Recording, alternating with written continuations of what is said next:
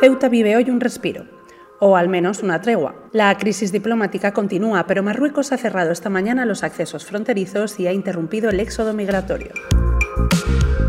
Esto es Sumario de Tarde, el resumen diario de actualidad de The Objective. Hoy es miércoles 19 de mayo de 2021.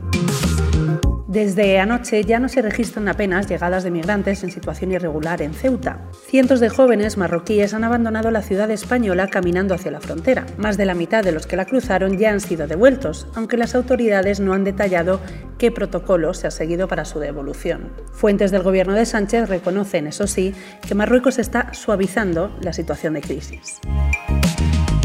Salimos de Marruecos y volvemos a entrar en Europa. Este miércoles los 27 han alcanzado un acuerdo que permitirá el ingreso al espacio común de viajeros procedentes de países exteriores que ya estén totalmente vacunados. Un alivio para un sector turístico del que hoy Madrid es capital mundial con la inauguración de Fitur.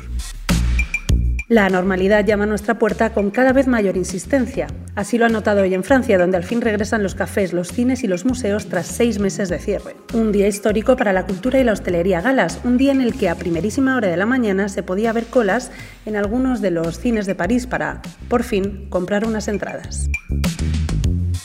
Como colofona este sumario de tarde, una noticia que alegrará a los fans de Mrs. América. Gloria Steinem ha sido nombrada Premio Princesa de Asturias de Comunicación y Humanidades. La periodista y escritora estadounidense, un icono del movimiento feminista en su país, se hace así con un galardón al que optaban 36 candidaturas de 16 nacionalidades.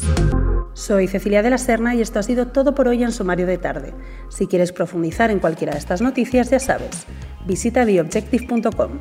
Nosotros nunca levantamos muros.